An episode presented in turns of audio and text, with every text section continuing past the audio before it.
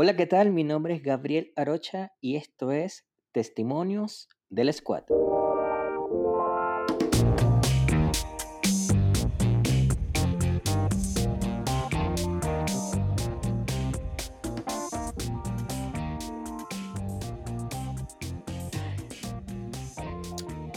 Hola, ¿qué tal amigos? Bienvenidos a un nuevo episodio. Em, a lo largo de, del desarrollo de software hay roles súper importantes. Hay roles que eh, son críticos para poder mm, desarrollar un producto.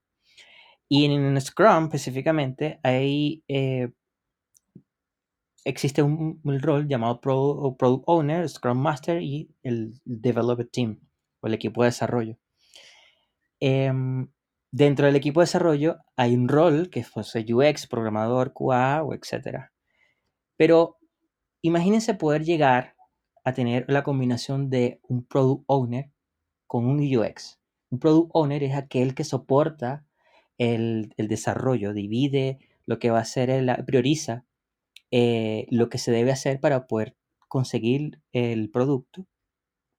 Y es, es quien se pone del lado del cliente quien está del lado del cliente, pero también representa, em, perdón, representa al, cliente, pero también está en conversación con el equipo de desarrollo. También respalda, es respaldado por los stakeholders, quien está aportando el dinero para, para hacer el desarrollo. Entonces ese es un poquito el rol de Product Owner. Y hoy, precisamente, tengo el agrado y el, el gusto de poder tener en este episodio a Aldo Jeda.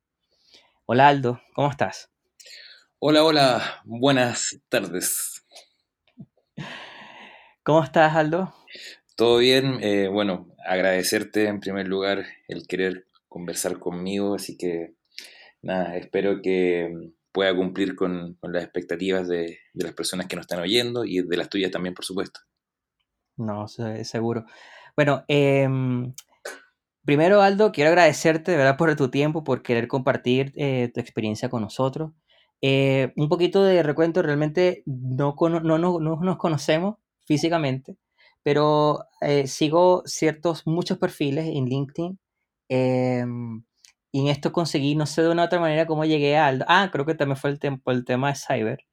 Y Aldo hizo unos comentarios y lo invité a participar en el episodio. Y yo creo que este episodio va a ser uno de los, los más interesantes de poder escuchar. Eh, pero bueno, de acuerdo a, quienes nos escucha, Aldo, ¿quién, ¿quién, es Aldo Ojeda? ¿Puedes presentarte, por favor? Eh, claro, bueno, eh, como bien dijiste, me llamo Aldo. yo soy valdiviano, tengo 33 años, actualmente viviendo en Santiago. y aquí se produce el primer quiebre de, de esta historia, porque yo tengo dos profesiones, pero ninguna de ellas está relacionada a la informática.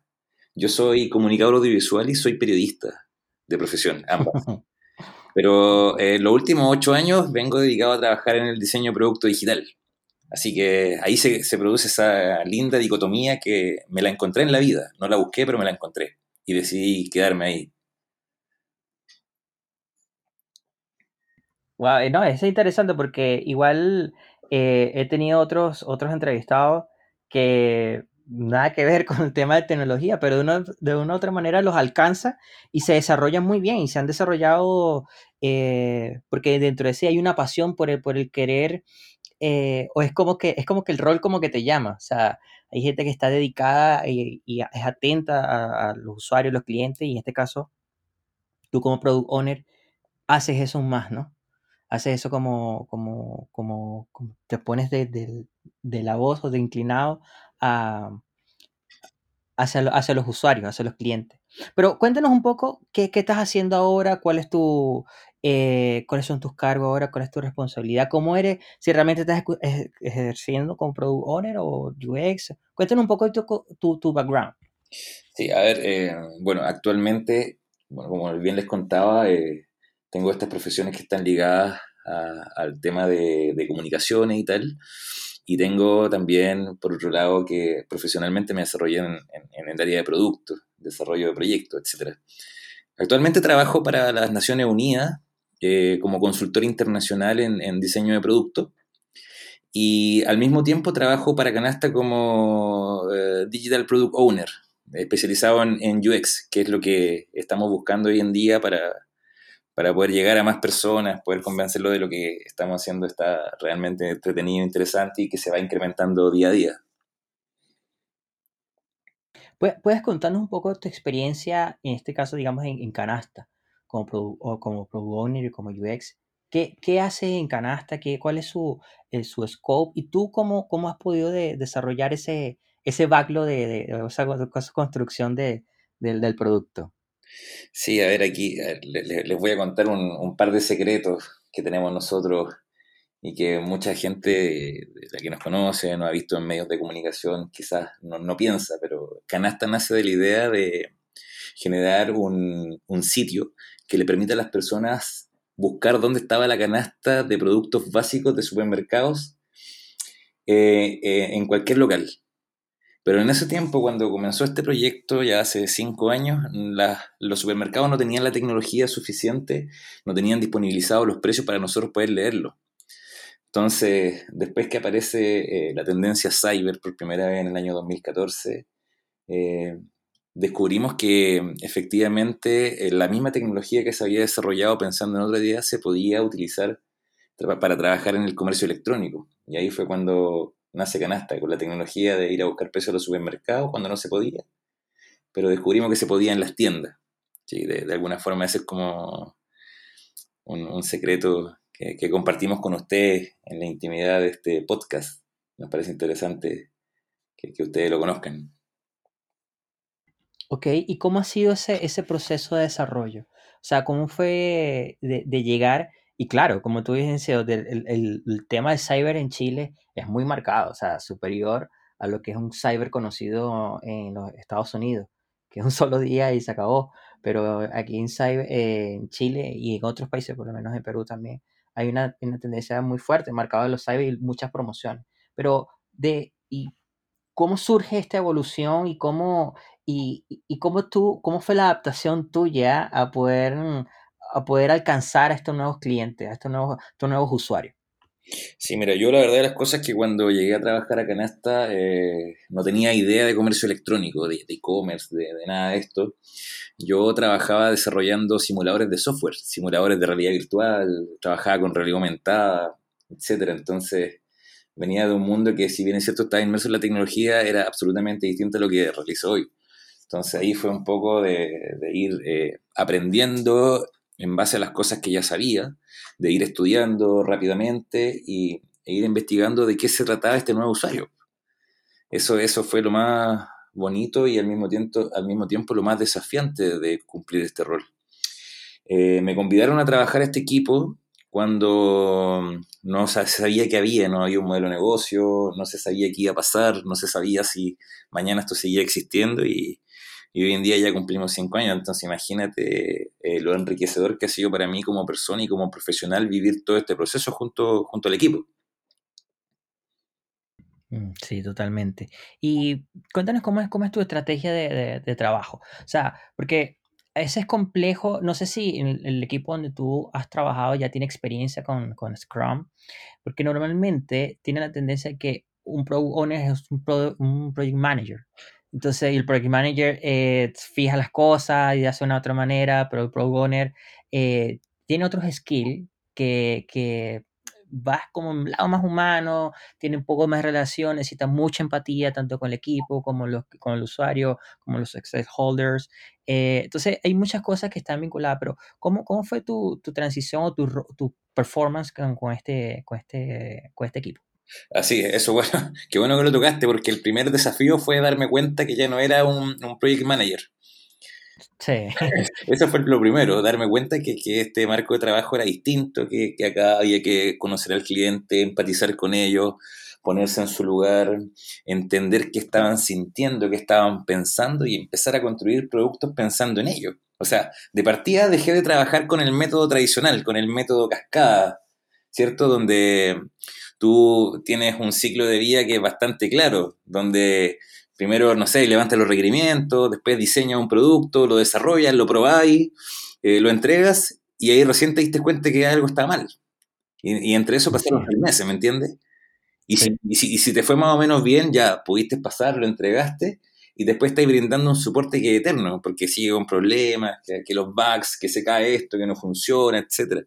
Entonces, eh, una de las primeras cosas fue entender que ya no podíamos trabajar con, con el método Cascade, sino que teníamos que empezar a desarrollar uh, o a trabajar con herramientas que nos permitieran trabajar con agilidad para, para entender primero que había que reducir la incertidumbre y buscar la mejora continua en lo que estábamos haciendo.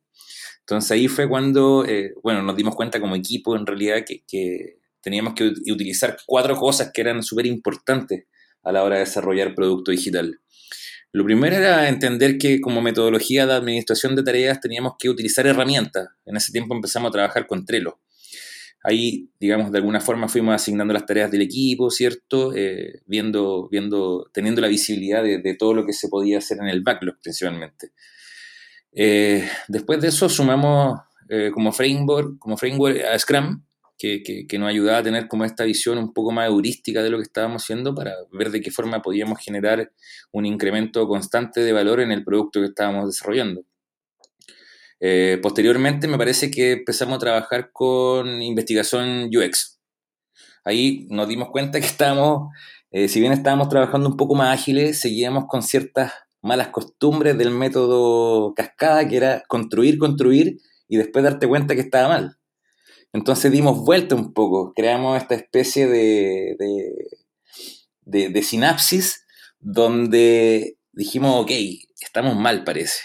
El usuario al parecer no le está gustando lo que estamos haciendo o no le está gustando tanto como nosotros quisiéramos. Así que dimos vuelta a la tortilla y empezamos a investigar a los usuarios. Toda esta data que, Canasta generaba día a día, eh, no sé, teniendo 500.000 visitas al, mes cuando empezamos, hoy en día estamos cerca de los 2 millones de visitas, imagínate empezamos a analizar todo esta, todos estos usuarios y después empezamos a establecer eh, técnicas de investigación de usuarios.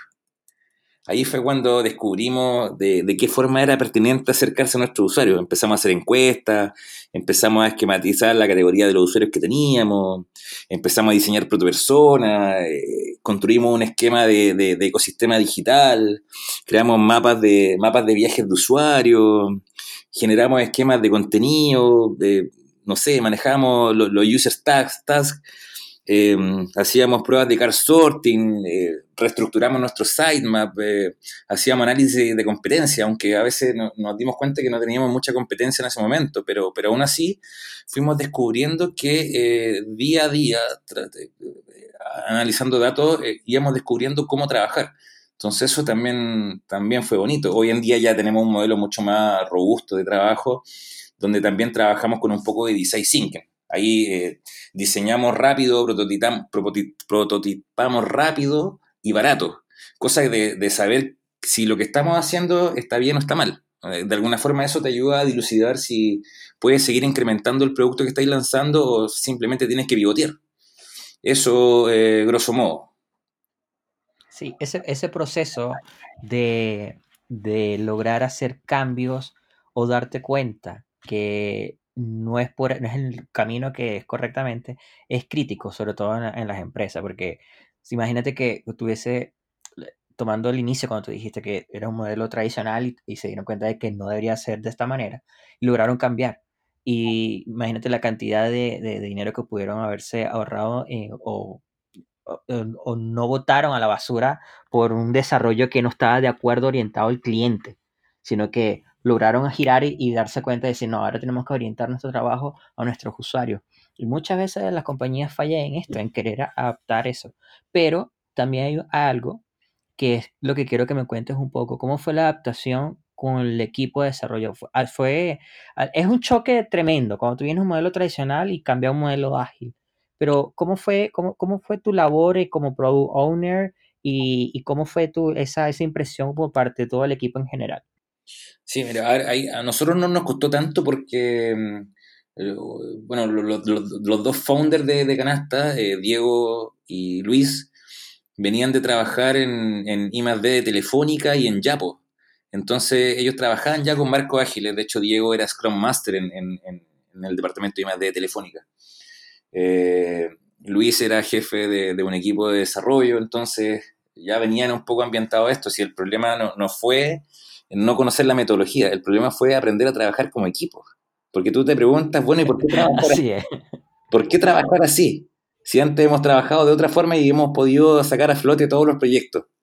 Y acá yo creo que hay tres o cuatro puntos que son súper interesantes de, de, debatir al menos, o de, que la gente diga si les parece o no les parece. Que lo primero es que eh, trabajar de esta forma le permite a tu equipo entrar a un, a un ritmo de mejora continua, eso es indudable.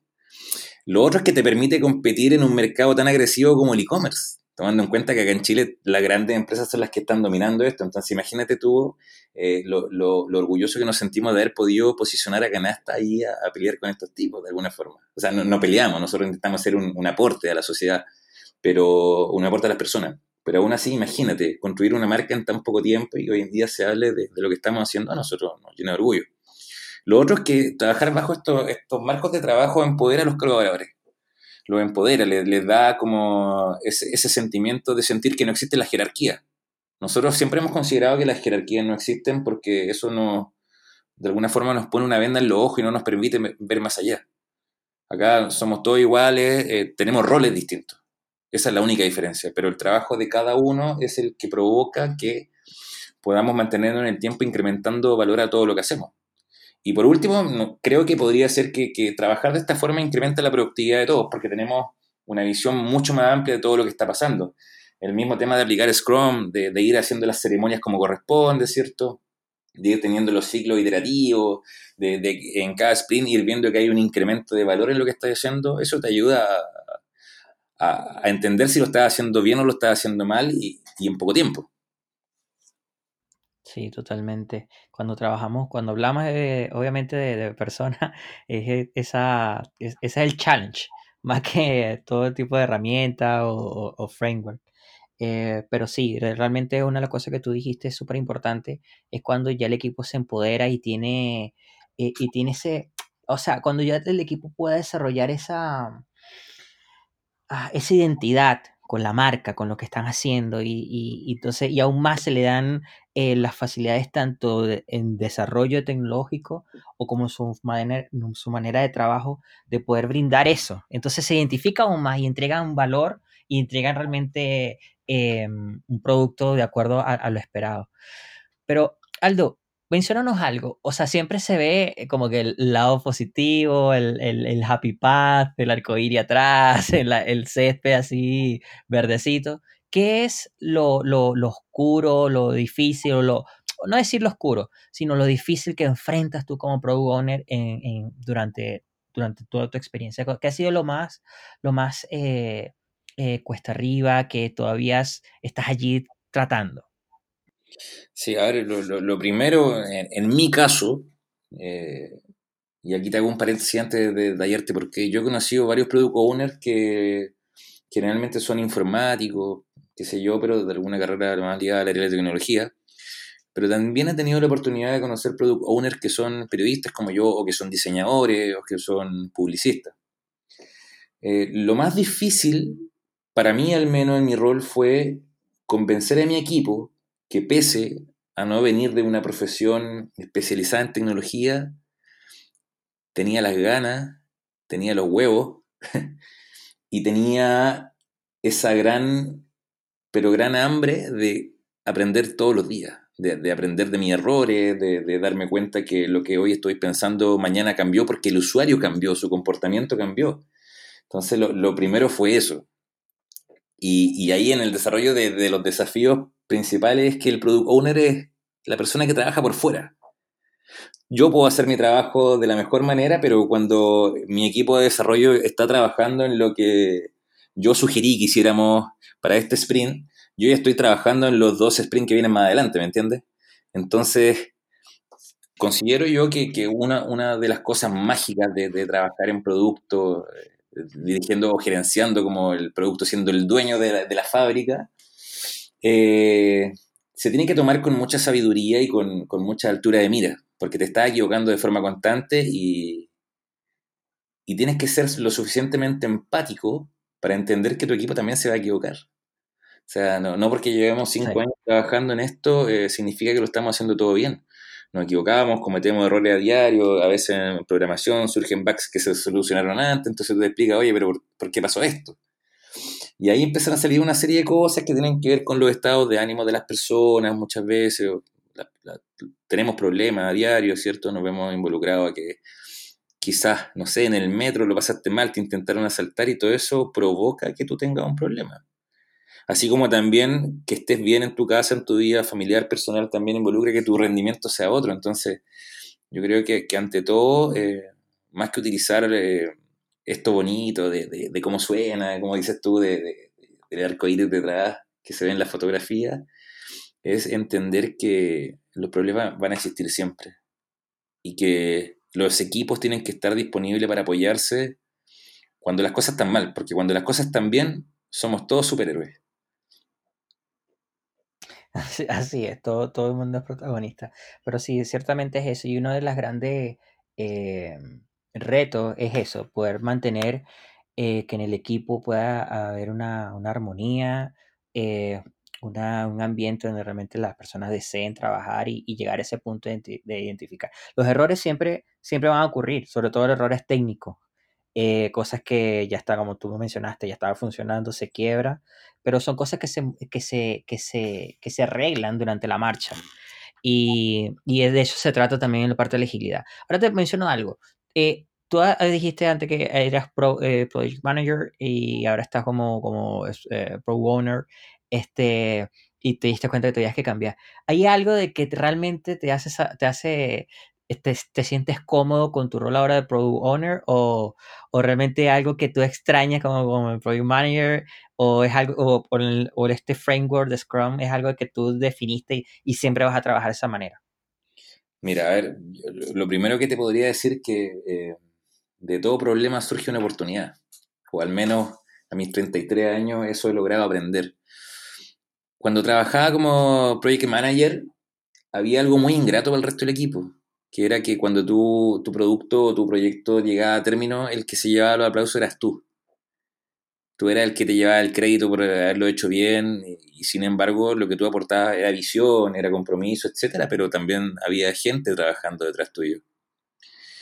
Y eso de alguna forma te lleva a incrementar de forma considerablemente mal un ego en proporciones que yo no le recomiendo a nadie. O sea, sobre todo en el tema de la tecnología que es tan competitiva, eh, cuesta mucho destacarse. Y cuando te destacas, de alguna forma se te van subiendo lo humo a la cabeza y te crees mejor que el resto. Y eso hace mal. Eso hace mal. Y a mí me hizo mal. O sea, hoy en día te lo puedo contar con mucha humildad porque siento que aprendí de eso. No me gustaría volver a repetirlo, no, no me gustaría volver a ser así. Creo que también eh, me jugó en contra la, edad. Eh, no sé, tenía 25, 26 años en ese tiempo, donde que te fuera bien en temas de, tecnología, donde en Chile principalmente siempre ha sido o ha estado siempre, siempre en pañales, por destacarte en cosas así, eh, no sé, trabajar ganando fondos interesantes que te permitan, no sé, dos, tres años de trabajo bien pagado, bien remunerado, eh, apareciendo en, en, informes, en, las páginas de, no sé, de X, de Y, de Z. Eso te, te incrementa el ego de una forma negativa. Lo que yo rescato hoy en día de, trabajar con, los chicos, con, el equipo que tenemos, eh, es eso, que, los egos no, no, existen para nosotros. Lo dejamos atrás, somos, somos todos adultos, somos todos colaboradores, donde todos nos respetamos y donde no existe ningún trabajo más importante que el otro. Eso como, como aprendizaje. Y si me preguntas si quisiera volver a ser project manager, mira, no sé no sé, porque hoy en día no sé qué pueda pasar en mi vida. Eh, creo que no, nunca es bueno cerrar las puertas. Uno en la vida tiene que abrir puertas. Y si no las va a ocupar, tienes que dejarlas abiertas. Tienes que ser respetuoso con las personas, tienes que, que, llevarte bien con ellos. Quizás no les vas a caer bien por tu temperamento, por tu forma de ser, pero, pero creo que si uno se muestra tal cual como es, no deberían existir problemas.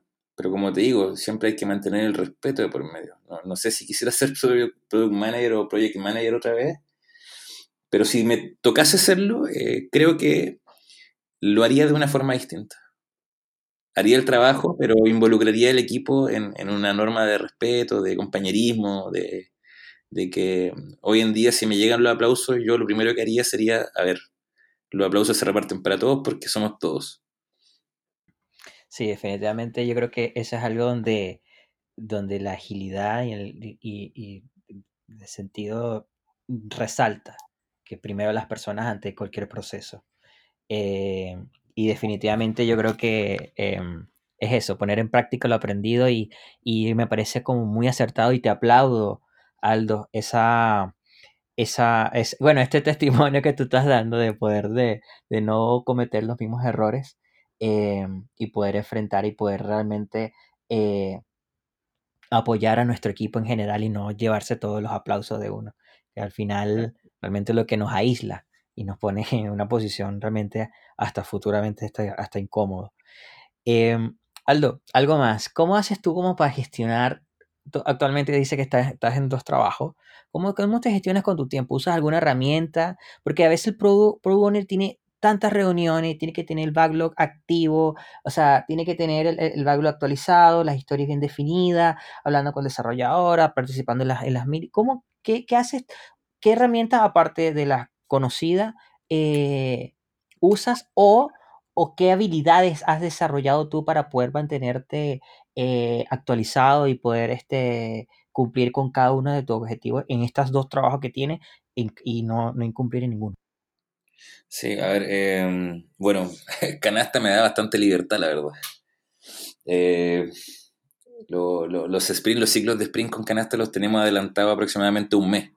Entonces yo voy teniendo siempre un mes de resguardo donde voy trabajando de forma tranquila, donde me puedo trazar e incluso así no, no es terrible. Pero siempre manteniendo ese, ese marco a mi favor. Respecto a, claro, a trabajar en Naciones Unidas, ya eso es algo que lamentablemente no se puede modificar porque me toca viajar mucho, viajo harto, entonces eh, a veces puede que esté en Chile, puede que esté en otro país, o a veces vengo a Chile un par de días, me voy de nuevo. Eh, es complejo, pero cuando tú estás haciendo algo que te gusta, eh, tú dejas de buscar excusas. Creo que, creo que eso es, es, bonito también. Sentir que todo lo que estás haciendo te llena. Entonces, si, si de alguna forma eso responde a tu inquietud, ¿cómo lo hago?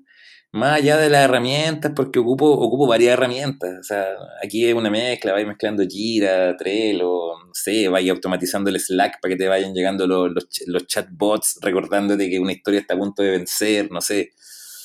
Creo que cada equipo tiene su método. Por algo trabajamos con framework. La, la, la gracia de utilizar un framework para trabajar es que este framework tiene, no sé, por ejemplo, 100 herramientas que te pueden servir, pero no significa que tengas que ocupar las 100 Tú ocupas las que se acomoden a tu proceso, a tu producto, a tu equipo. O sea, esto es mucho de, de sentir lo que estás haciendo. O sea, yo, yo, no sé si existe una escuela para product owners. Creo, creo que no existe, porque este rol no es un rol que te puedan enseñar en la universidad. No es un rol que tú puedas salir de, de, de terminar tu licenciatura y que te digan, ok, tú eres un product owner. El product owner es un perfil que se hace trabajando. Puedes estudiar todo lo que quieras, pero la única forma de ser un buen product owner es trabajando, trabajando y equivocándote mucho. Equivocándote, pivoteando, incrementando, aprendiendo, escuchando, pero por sobre todo reconociendo tus errores y aprendiendo de ellos. Mm. ¿Qué, ¿Qué, habilidades crees tú que es necesaria para el rol? Porque hay gente que, ponte que hay gente que nos va a escuchar y dice, oye, yo quisiera ser product owner también, porque yo puedo gestionar eh, un proyecto, me relaciono bien con las personas, este, tengo, no sé, la habilidad de poder en, presentar algo, etcétera, pero quizás en la parte de habilidades blandas, yo creo que también es clave. ¿Qué, qué habilidades así blandas es necesario para poder, aparte de la humildad que ya lo hemos hablado, obviamente, de una manera u otra hay que ser humilde, pero ¿qué, qué otra cosa es necesario para, para poder salir exitoso en iniciar esta, esta carrera como product owner? Sí, a ver, eh, que aquí te hablo, te hablo, un poco de la experiencia personal y de, lo, de los product owners que conozco yo, un poco sacando el, el rollo en eso. Creo que las habilidades comunicacionales son fundamentales. Saber escuchar y saber comunicar las ideas. Creo que eso lo pondría como número uno. Eh, hay personas que no son tan, tan extrovertidas, que son más bien introvertidas, que, prefieren callarse, que tú los ves trabajando en su computador y están con su, sus fonos puestos, con sus cascos y, y, y, está bien, o sea, somos todos distintos. Eh, pero un product owner que no, que no tiene buenas habilidades comunicacionales, creo que, eh, no, no, estoy diciendo que no vaya a funcionar, pero sí estoy diciendo que podría ser una buena oportunidad para poder desarrollarla o para saber si tiene esas habilidades. Creo que eso como, como número uno. Eh, como dos, eh, o sea, no sé si este orden es, jerárquico, pero como segunda propuesta yo diría que tiene que ser una persona que esté en constante estado de aprendizaje, que le guste mucho la investigación, que quiera saber qué está pensando el usuario, de que, que sea capaz de separar personas de usuarios. Porque actualmente yo puedo saber que un grupo sectorizado de personas eh, pertenece a tal clase social, son todos rubios, qué sé yo, de, ojos claros, eh, utilizan tales marcas de ropa, eh, estudian tales profesiones, pero, pero esas son personas. El usuario es otro mundo. El usuario puede ser una persona que vive, qué sé yo, en Puente Alto y tiene los mismos gustos y afines digitales que tiene una persona que vive en en, en Chicureo, no sé. Y si te das cuenta, a nivel demográfico no tiene nada que ver una con otra.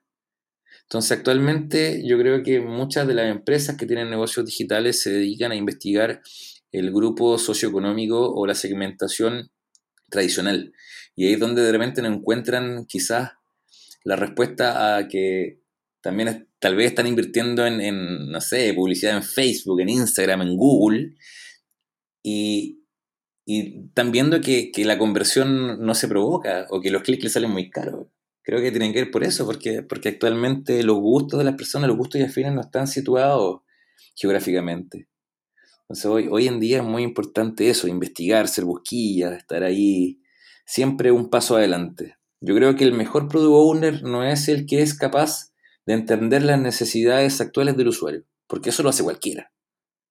Yo creo que el buen product owner es aquel que es capaz de interpretar lo que va a querer el usuario en el futuro. Ir adelantándote, ir mm. estudiando, ir viendo cómo cambian sus comportamientos. A mí me ha pasado mucho, el producto que, diseño, el producto que diseñé seis meses al usuario hoy día no le gusta. Entonces yo digo, ¿me equivoqué? No, el usuario va cambiando, va cambiando. Y el product owner que no sea capaz de entender que su usuario va cambiando, creo que es mejor, no sé, o ponerse a estudiar o quizás dedicarse a otra cosa. Y en tercer lugar, creo que tienes que ser una persona que sea eh, rápida para trabajar, rápida para, tomar decisiones y tienes que tener un buen poder de convencimiento, de, de quizás saber que a veces tu idea no es la mejor de todas, pero que tienes los argumentos suficientes para convencer a cada uno de los miembros de tu equipo que tienen que apoyarte en hacerlo. Algunas veces te van a decir que no, y algunas veces te van a decir que sí. Cuando te digan que no, también tienes dos opciones. O te quedas ahí, o lo corriges, lo arreglas, lo mejoras y vuelves a conversar con ellos hasta convencerlo. Al menos ese es mi método. Sí, definitivamente damos, eh, estamos sincronizados con, eso porque bajo mi experiencia, eh, yo no he sido product owner, pero he trabajado con, con varios product owners y el perfil que tú describes realmente es lo que se ve naturalmente que hay en ellos. Y es el perfil de que realmente eh, tú estás exponiendo, porque realmente tiene que ser una persona que le guste investigar, que le guste estar, eh, ser empático, que tenga, pueda tener un nivel de comunicación eh, lineal con cualquier tipo de persona y pueda realmente convencer su idea, transmitir su idea y poder llegar a, cualquier, a cualquier punto, a cualquier reunión y que las personas realmente puedan ser, sentirse identificados que el producto que se está haciendo va conforme a lo que ha requerido. ¿No te ha pasado que has desarrollado, bueno, lo mencionaste, que desarrollas algo y realmente no era así, em, porque el usuario cambió, pero si nosotros hablamos esto, quizás en, en, número hablamos que quizás hubo una inversión de dinero que ya se perdió. ¿Cómo lidias con esa parte? ¿O qué consejo tú le, tú le puedes dar a una persona que, que ponte que está en el modelo tradicional y diga, oye, yo quiero pasar agilidad, pero si esto sucede, yo no quiero pasar un tema ágil. Imagínate que yo invierto algo y de repente el usuario cambió y ya perdí ese dinero. ¿Qué sucede ahí? Sí, lo que pasa es que eso es un escenario que, que tienes que estar dispuesto a vivir. O sea, si tú te quieres, quieres tener tu propio negocio digital o quieres trabajar para alguien como colaborador, eh, siempre va a existir un riesgo. Pero si tú quieres crecer y, ganar una parte de ese mercado, tienes que estar dispuesto a correr ese riesgo. Y luego pensar en ganar. Y el problema es que esa etapa a veces puede que nunca llegue. El tema es, y lo que yo le pregunto a tus auditores, ¿qué quieren ellos? ¿Qué quieren ellos? No, no, existe una regla, no existe una norma que te diga tú tienes que querer esto. No, no, somos todos personas distintas. Pero sin riesgo no hay triunfo, dicen por ahí. Así es, quien, quien no arriesga no gana. Totalmente. Aldo, ¿cómo ves tú en el área, específicamente el, el, el, área de la agilidad? O sea, ¿cómo tú estás viendo y cómo ves el, el rol del Pro Owner ahora? O si tienes la visión tanto en Chile o como a nivel mundial o, o en tu experiencia. Sí, mira, yo he tenido la oportunidad de, trabajar en productos en más o menos eh, 14 países distintos. Entonces eh, he podido ver eh, lo bueno y lo malo de lo que hemos adquirido en Chile. Una de las cosas buenas es que cada vez somos más agilistas, cada vez queremos creernos más el cuento, cada vez estamos eh, desarrollando nuestro talento digital, que yo en lo personal siento que en Chile tenemos muy poco talento digital. Pero eso puede cambiar. Eso, eso va a cambiar dependiendo de, de quiénes quieren hacerlo, los, los, jóvenes, los viejos, para esto no hay edad. ¿no? O sea, para esto basta con querer y tener condiciones mínimas, mínimas. Y si tú sientes que esas condiciones mínimas te pueden ayudar a incrementar ese aprendizaje, tú tienes que darle. O sea, nadie puede decirte que no puedes, partiendo por eso. Y con respecto a las cosas malas o las cosas un poco fancy, podría decirte yo que, que mucha gente en Chile entiende la agilidad como esto entretenido de pegar papelitos de colores en las murallas. O no, incluso para hacerlo más entretenido en los vidrios. Rayemos los vidrios y rayemos los posits tenemos muchos posits de colores. Y bueno, eh, eso significa que somos ágiles. Pero la agilidad no tiene que ver con un marco de trabajo, ni con un framework, ni con ocupar Jira, ni con ocupar, qué sé yo, Slack. Trabajar de forma ágil, trabajar con marcos de desarrollo agile, tiene que ver con un cambio en la mentalidad del equipo, de la organización. Tú no sacas nada con querer implementar metodologías ágiles si sigue existiendo jerarquía, donde sigue existiendo un gerente que, que, te va a decir, ¿sabes qué? No me gusta lo que estás haciendo después que llevas tres meses desarrollando.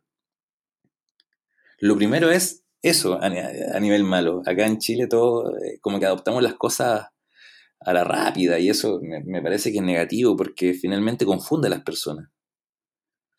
Creo que eso sería como, como veo yo todo este tema. Ahora, eh, también he tenido la oportunidad de conocer equipos que trabajan de forma increíble, o sea, tipos que cumplen con su sprint, eh, claro, tienen buenos equipos, tienen, no sé, un arquitecto que, que, está ahí constantemente sacando todos los problemas con un buen Scrum Master, que está eh, sacando las trabas del, del, proyecto, del producto, tenía un, product owner que está empoderado, eh, y tenía un equipo de desarrollo que está comprometido, que le está gustando lo que hace, que, que, que, que, los tipos están dispuestos a entregar más de lo que le estás pidiendo, que son capaces que si tú le entregas una historia de usuario y algún criterio de aceptación no está claro, el tipo te lo corrige sin preguntarte. Como así también me ha tocado trabajar con equipos, no, no voy a decir la empresa, pero me tocado trabajar con un equipo donde habíamos dos product owners. Yo que era el product owner del equipo de desarrollo y él que era el product owner del cliente y eso está mal. O sea, entendamos la agilidad o el marco de trabajo Scrum como un dueño de producto, por algo se llama dueño de producto. Es uno, no pueden haber dos. Eso como mala práctica. Eh, porque al final siempre están chocando las visiones. Y tú te, tú te transformas en un, así lo definí yo, yo me transformé en ese momento en un pegador de posits.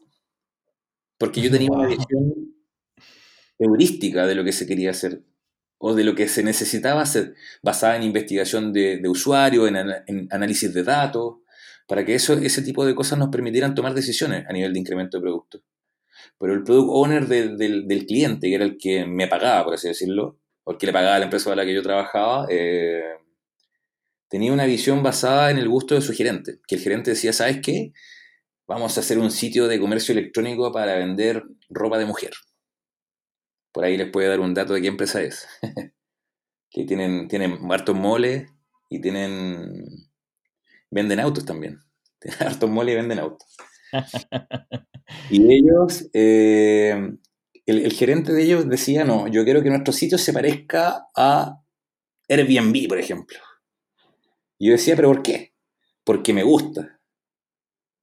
Decía, ya, está bien que te guste, pero ¿de qué forma nosotros garantizamos que esa es la decisión más apropiada para el producto que vamos a desarrollar. Sí, no, no, tú encárgate de, tomar los requerimientos nomás y que los chicos lo programen y, listo. ¿Para cuándo está listo esto?